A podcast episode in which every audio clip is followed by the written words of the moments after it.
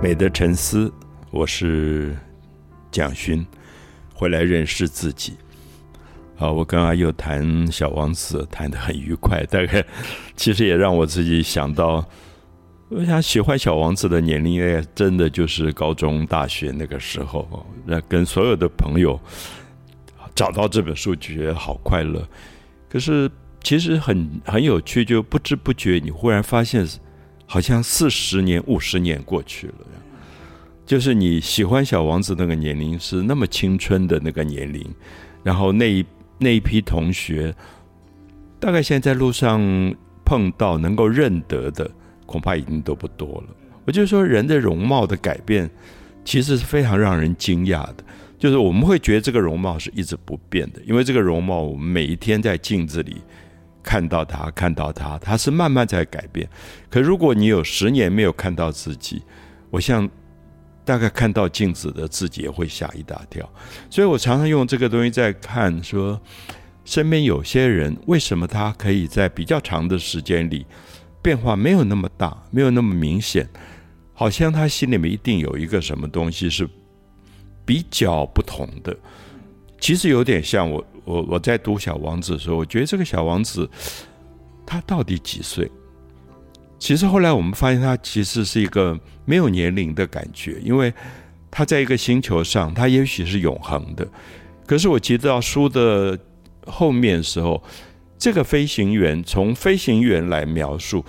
他一直讲说他像抱着一个婴儿一样抱着小王子，那你就觉得，哎，怎么会像一个婴儿？那 baby 是什么？那种感觉就是他忽然超越了时间，所以我我我一直觉得《小王子》这本书的有趣，大概都，呃，这样说吧。我想郭嘉佑也提过，说我们每个人身体里其实都有一个小王子，是你永远不会老去的那个部分。可是，一不小心，可能你就忽略了去照顾他。对，我记得在《小王子》的结尾，像老师刚刚提到，人会随着年纪呃年龄的不同，然后容貌改变。我记得书的结尾，作者就说，如果有一天你在沙漠里面，远远的就看到一个金色头发的小男孩朝你走过来，请你一定要写信告诉我。那是小王子，他回来了。就是好像心里面如果有住着一个小王子，或是能够维持一些纯真的话，是这个东西，好像它就可以超越嗯时间，然后超越因为年龄改变的容貌，好像永远可以保持一个状态。我想，我们我们对时间其实是时间是一个在哲学议题上大最难讨论的东西，因为它很抽象，非常抽象。然后我们身上其实时间每分每秒就在消失。就我刚刚又现在在讲话，其实我身上的时间一直在过去。我想这个大概在希腊哲学就提过啊，有一个哲学家把脚放到水里，然后拿起来说：“我再放进水里。”他说：“已经是不同的水。”那其实讲的是时间这个问题。可是最有趣的是，我们其实不太意识到时间一直在流逝。那那种，好像忽然觉得二十年来成一梦啊，就在宋朝的诗人的词里面写说，二十年来成一梦，是因为二十年他都没有感觉，然后二十年忽然碰到了一些朋友，大家啊，我们原来二十年没有见到，那个时候他才觉得是二十年过去。其实时间的感觉常常是这种感觉，就是二十年来成一梦。啊，此生虽在看尽。这首词里面讲说，忽然觉得我的生，我好像还活着，可是好好害怕，说怎么一下子二十年就过去了？可是我想阿佑现在还年轻，所以你大概不会有特别的明显。可是我想在我的年龄，我真的感觉到很多事情一算就是三十年，甚至啊，最近学生碰到我就说，一九八三年我去东海做系主任。那我一想啊，一九八三，那不是四十年前吗？因为今天二零二三，然后我想说，哎，那你们进大学的时候是二十岁，他们对啊，那我就心里都不敢说，你们不是已经六十岁？可是这个六十岁也很抽象，嗯。可是我有些很跟我很好的学生，比如这次跟我在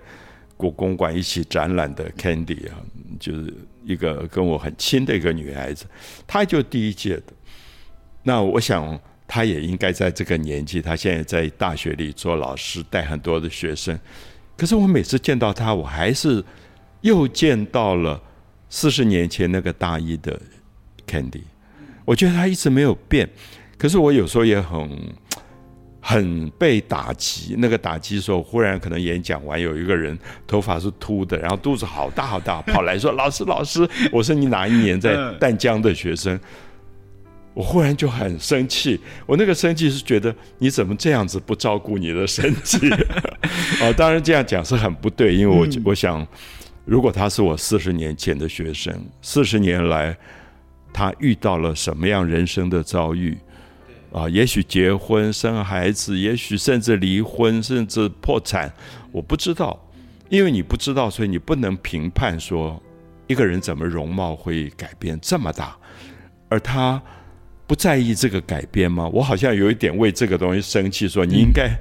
有点在意你的容貌，可是我想真的不公平，因为每个人所经历的都不太一样。我们讲说啊，这个人看起来历尽沧桑。那就是他脸上书写着所有那种 他经历过的困难，都在他脸上留下痕迹。可是当然有，我刚才跟阿友谈到说，有些人真的是很厉害，就是他脸上看不到痕迹，对，看不到时间的痕迹。嗯，那我相信这个也许是我们，就是我们很多人拼命买化妆品，SK two 叫抹抹抹，希望说那个容颜不要改变。可是我相信容颜不改变，最大最大的秘诀其实是心灵状态。对，就那个心灵在一个有梦想、有追求，然后还保有童真的那种那种快乐的人，他真的是不容易老的。对，但是啊，有时候觉得要保有童真，然后这种。拥有怀抱梦想的这种冲动，感觉真的好困难哦。但觉得困难的时候，好像就应该要把小王子拿出来重新再翻阅一次。所以，我想这是我们跟大家介绍小王子的原因。对，其实有一个秘密，因为我我真的好久没有读这本书。嗯，可最近因为 podcast，我就重新读，忽然觉得啊，我那个部分会不会死掉？嗯，就是刚才呃阿佑提到说，作者在最后。要告诉大家说，如果你有一天看到那个黄金黄色的围巾，一个小孩子走，对，就是小王子。可是那个最早讲这个话是狐狸，嗯，你记得吗？因为狐狸说，人跟人之间有陌生，也有驯养。对，就是我跟阿佑第一次见面，一定是陌生的，嗯。可是我们要跟一个人从陌生慢慢变成无话不谈。觉得可以很亲，什么事都可以谈下去的话，我相信那个是驯养。嗯，而这个驯养很奇怪，它有一种一般人不容易了解的，就是他就忽然从陌生变成有一点知己或者知心，这个东西真的很难很难。有时候你在世界上你觉得不容易找到这个东西，所以我觉得狐狸那段让我觉得很感伤，是因为他觉得他找到了一个。有点一见如故，嗯，好，就是一般人说，如果有缘的话，你初次见面，其实就忽然觉得是知己，那个一见如故，他跟小王子建立起来了。所以他说，就像有一天我离开了你，你离开了我，嗯，可是我如果看到一片金黄色的麦田，我就会想到你，因为那是你围巾的颜色。这个其实很有趣，因为它刚好是中国宋朝非常有名的。一个文学经典，就词里面说“记得绿罗裙，处处怜芳草”。就这个诗人曾经谈过一次恋爱，可能很短暂，爱过一个女孩子，可那女孩穿的是翠绿色的裙子。他记得绿罗裙，处处怜芳草。后来他就离开了这个女孩，可是离开这个女孩以后，他走到天涯海角，只要看到绿色的草。他就想到这个女孩子，其实完全就小王子讲的东西。对，不过呃，狐狸在提到就是就是驯养的这个这个概念的时候，其实我觉得他心里面有一个无奈耶，因为小王子其实不晓得什么是驯养的这件事情，他就说他是狐狸，就说这是一种制造关系，然后他也说这是一个已经被世上给遗忘的事情，是。对，所以他在面对小王子的时候，我觉得狐狸呃这个角色让我印象非常的深刻，而且我也很喜欢。其实我觉得他有一种很温柔。但是他没有那种侵略的企图，是。对，所以当最后小王子要离开的时候，其实狐狸只是淡淡的跟他说了一声再见，对他有点像一个 先知，对，好像已经领悟了人生里面的什么道理。嗯，那我觉得会不会小王子对于驯养这两个字一开始他听不懂，他不熟，有没有可能是因为他一直住在一个人的星球上？对他好像没有对象，就除了玫瑰花，所以他后来就领悟到说啊，狐狸说的驯养就是他跟玫瑰花的关系，那里面有一种外人不容易理解的牵连，那那个牵连有快乐也有不快乐，它是在一起的。那好像狐狸是在这一方面非常成熟，他非常懂爱这个东西，可能是美好的温柔。可是也可能是告别的哀伤。好，我觉得狐狸太成熟了，因为因为狐狸它最后其实有呃对小王子说了一句话，呃，让我其实一直也不太晓得就是该怎么样去理解这件事情。他说，呃，他跟小王子说，因为他对了他星球上这一朵玫瑰花好，所以他对这朵玫瑰花就有责任。嗯那小王子后来也听懂了这句话，他就一直重复说：“对我对玫瑰花有责任。”那也是因为这件事，这个狐狸这样子对他说，所以他最后也呃，因为这件事情，所以要决定要回到他的 B 六一二星球。但是我每次看到这一段的时候，就会有一种莫名的压力，就会觉得，就难道就是对一个人好，然后想要有比如说驯养的关系，或是制造关系之后，就一定会有这种。硬邦邦的责任出现吧，就会觉得阿佑阿佑一直在透露他的秘密，就他很害怕责任。对，就觉得好像如果有了责任，因为呃，因为我不觉得就是狐狸这边讲的驯养，所谓的制造关系是去定义一段关系，我不好像不认为是这样子。因为如果一个关系一旦有了定义之后，我觉得好像就会有很多。陷阱出现，就是有很多事情可能就比较不方便再去讨论，就不方便说，或者是有一些事情也就好像做了之后会有点逾越了所谓定义的分际。那我觉得一旦有了这个定义的分际之后，好像会让关系变得不再那么纯粹跟自然。但是我也不晓得责任可不可以跟这件事情。画上等号，所以对狐狸讲的这一句话就一直是一个心里面很大的问号。嗯，我想我我我跟阿佑年龄差了一段，所以在 Podcast 我觉得在两个不同的年龄层的对话里非常有意思。说如果我在阿佑现在的年龄，我想我会觉得我我要不要这么快的把责任或者说一种爱的责任就把自己捆绑起来。因为我想，我年轻时候我想出走，我喜欢流浪。那你流浪，你不能有有牵挂，你不能带着一个锁链去流浪，就就很害怕那个爱让你变得不自由了。可是我不晓得，我我现在在我现在的年龄，我的感觉说，大概爱必然是一种责任，然后这个责任它是双向的，一方面你害怕被它捆绑。另外一方面，你不想切断，那我不晓得能不能解释的很清楚。是说，我觉得在这个世界上，如果我很爱一个人，很深的爱一个人，我已经会现在会先准备好受苦这件事，因为这个是跟我想我我以前讲过，我跟父亲告别，就父亲临终，然后母亲临终的时候，我有一个很不同领悟。在他们临终之前，我我希我希望一个纯粹的自由，所以我不希望我被任何一种爱绑住。可是我在父亲临终的床前，在母亲临终的床，尤其是母亲，因为我跟她非常亲，然后我忽然觉得，我很感谢，很感谢，说最后有一个缘分让我在母亲身边。就是如果那个时候我不在她身边，我大概会觉得非常遗憾。那我不晓得我应不应该把这个东西叫责任，或者我不不想把它变成责任，而是我觉得那是我好大的一个祝福。就是如果母亲孤独的死去，如果我在流浪途中。我知道消息，跟我在她床边握着她的手，把她抱在我怀里，我相信是不一样的感觉。所以，我想我对阿佑刚刚讲那个责任，我我有另外一个想法，就是真的是超在父亲母亲的过世之后，我忽然改变了。我忽然觉得，不止父亲母亲，那么如果现在还有一个一位两位，我会为他们的死亡担心，他们孤独的。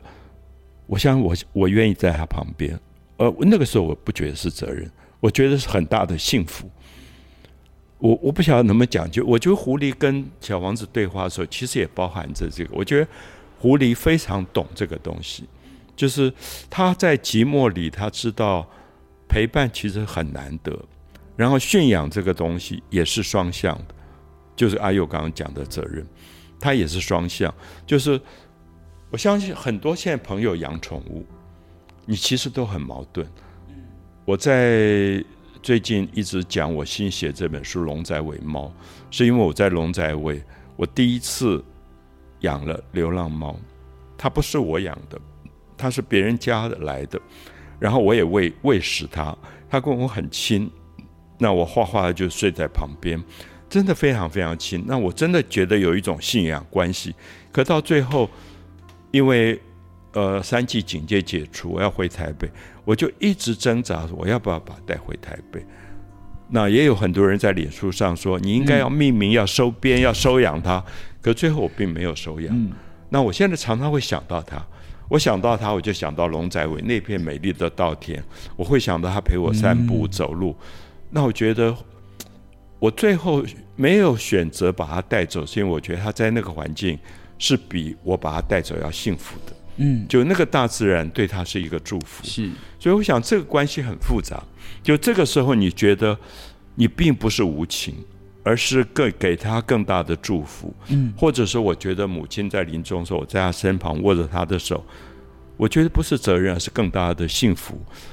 我我想年轻的朋友慢慢一定会懂这个东西。是，我觉得这好像也可以解释。狐狸到最后知道小王子要离开的时候，他其实也没有任何一个想要挽留小王子的话，他就是淡淡的跟小王子说了再见。我觉得这个再见好像就是祝福，他不希望用呃，狐狸其实他晓得就是在驯养的过程当中会有责任，可是同时他也不愿意用。责任去捆绑住别人，对。那我记得小王子在最后他离开狐狸之后，在某一个章节里面有提到，他说狐狸有告诉他，在驯养的过程当中，流泪是必然的。对，对，就是这个流泪，不晓得哎，感觉就是好像就是对这个责任有点。也不知道该怎么办，就是他希望他可以留下来，可是同时也觉得自己好像不能去捆绑别人，所以就只好选择自己伤心。我回到像父亲的死亡、母亲的死亡的时刻，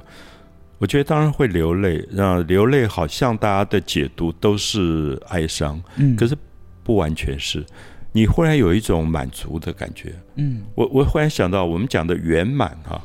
圆满的这个圆。尤其在东方，它是讲圆当中每一个起点都是终点，每一个终点又是起点，所以你忽然觉得生跟死这个问题，我想狐狸太透彻，是没有任何一个生命可以超越的，所以你只能说再见。那这个再见其实是祝福，也不是真的还会再见，其实就是一个祝福的意思。我相信狐狸真的是这个书里最透彻的一个生命状态，它甚至。也预知小王子要离开地球，因为他们在地球上相遇。那离开地球，回到自己的星球是要经过死亡的，所以就是蛇这个角色。那蛇这个角色其实比狐狸出现的更早，可他很早就已经跟小王子说，有一天你需要离开这里的时候，你需要回到你的星球的时候，你要来找我，因为他有一种致死的东西，而致死才会让人，我觉得有点像东方的轮回，嗯，就你又回到你的原点了。我觉得这个作者非常特别，就是他有一种东方的哲学的东西，尤其在狐狸身上、蛇的身上，看到一种因果，就是。每一个因包含着一个果，而每一个果当中其实又包含一个因，就是我们今天在吃苹果，它里面有一个果核，或者橘子有一个果核，那个是一个因，它又会再产生这个果。那这是东方哲学非常了不起，因为他一直看到因果的循环。那西方的一般哲学后来慢慢受到这个影响，就东方的像佛教或者庄子。老庄的哲学的这个影响，所以我觉得《小王子》读到最后，会感觉到对时间茫然的一种迷惑。可同时，我觉得是一个很重要的生命的学习，就是我们必须学习跟狐狸的这样的生命经验，还有最终必然是蛇的这个经验。所以，这个蛇再来送他走，那这个飞行员看到吓死了，对他觉得。这么可怕，三十秒钟就会致死的一个毒蛇，他要赶快救这个，他甚至拿出他的手枪，他要救这个小王子。可是他误会了，因为他不知道小王子其实要借这个回到他的原点。对。那我我觉得这是非常非常东方的一个一个哲学意念。小王子很可爱，小王子还跟那个蛇再三确定说：“你确定你的毒液是最高品质吗？就是可以让我少一点痛苦这样。”对，你你知道现在我在学校的时候，我在高中大学，因为我们是很文青，嗯，大概跟现在的阿友差不多。然后那个时候我们。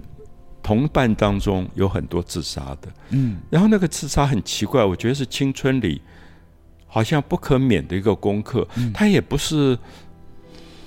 哀伤，也不是消极，说啊这个人很悲观要自杀。我记得有一个女孩子，她自杀的时候，我们就赶到医院去看她，因为她在石头山竹南那边自杀。我们赶到医院的时候，我们所有人好像在为她切记。那个生日蛋糕，嗯，我不知道为什么，就是他没有死掉，因为他说他买了好多安眠药，可是里面很多是假的，所以他昏迷了很长时间就被救活了。嗯，那他后来在美国，但现在还在，活得好的不得了。所以我有时候觉得，我们对死亡的了解其实不是很深刻。就是我现在会回想我在学校的时候，我们文心当中好多这一类的案例。连我自己，我相信都有，只是我没有，嗯，我没有种，我没有不敢去，我也不敢到药房 说我要买安眠药。嗯，这个女生就傻乎乎，她就一家家去买，买了一大包哦。她说，因为都是药丸，因为没办法吞，她就把它榨成榨成粉这样。结果里面一定很多是假的。嗯嗯嗯，对，而且呃，对，老师刚刚提到，呃，像小王子在最后，他就是他要。接受这个这个毒蛇的毒液的时候，呃，飞行员其实有看到，然后他还很舍不得的一直说，就是就是你要离开，你真的要离开吗？这样子。然后小王子我觉得讲了一句我印象好深刻的话，他说：“因为我要我要我要走了，可是我的肉体太重了，它太沉重了，我没有办法。就如果有这么沉重的肉体，我没有办法回到我来的地方，就是 B 六一二星球。”然后在他提的这一段之前，飞行员他就有一段描述，他说在烛光中，他看到小王子睡着。嗯，因为我觉得小王子会提到这样子的论述，代表他心里面真的会真的是有那个很纯粹的纯真在。飞行员就抱着小王子在怀里，然后他就突然觉得，就小王子呃苍白的额头，好像是在风中的。烛光一样，好像随时会被风给熄灭，所以他就必须要抱着小王子，他希望可以好好的护卫，对护卫这个最后的纯真的这一个火苗啊！我觉得看到这边的时候都觉得好感动哦。一定要记得这一段，一定要记得，有一天你会发现，你抱着，其实我抱着母亲身体，最后她在我怀里走的时候，我觉得她根本是一个婴儿，嗯，因为他在最后弥留的时间里。”他完全像一个小孩，就是医生说他看不见了，然后说可能还有听觉，所以我常常一直跟他讲话。那我一直跟很多朋友说，你要记得那个时刻，然后你抱着一个婴儿，然后你比他强大，你可以守护他的死亡。那我觉得那是非常美的一段，对，就生命千万不要嗯觉得那个最后是责任，就是它很美，它非常美。我我甚至祝福很多的朋友最后能够经历这一段，因为我觉得我真正感觉到的圆满是在这种事情上，就是好像很苦，母亲要死亡，可是又觉得好圆满，好圆满，因为因为我在旁边。因为我我后来一直在想说，如果我不在旁边，我会多么多么大的遗憾，那个才痛苦。嗯，就是我没有在最后安慰母亲，就是你怀抱着她的那个时刻，我觉得太美好。那我觉得每个人都不要去逃避那个时刻，就那个时刻，其实是我觉得是小王子最后的最美，就他甚至描述他倒下去，嗯，一点声音都没有，因为是倒在沙地上。对，那我觉得，也许这个肉体真的从沉重变成轻盈了，你就觉得他他摆脱了那个沉重的东西，这个非常奇怪。其实他常常让我想到《金刚经》，就《金刚经》说这个这个身体不是真的，它是一个假的，所以它拖累你。那有一天解脱，我们现在讲解脱，把这个身体脱掉，你就轻盈了。就诸相非相，你所有认为的相貌，其实都过去了，都不是真正的相貌。即见如来，你就看到如来。那如来是什么？就是好像来过。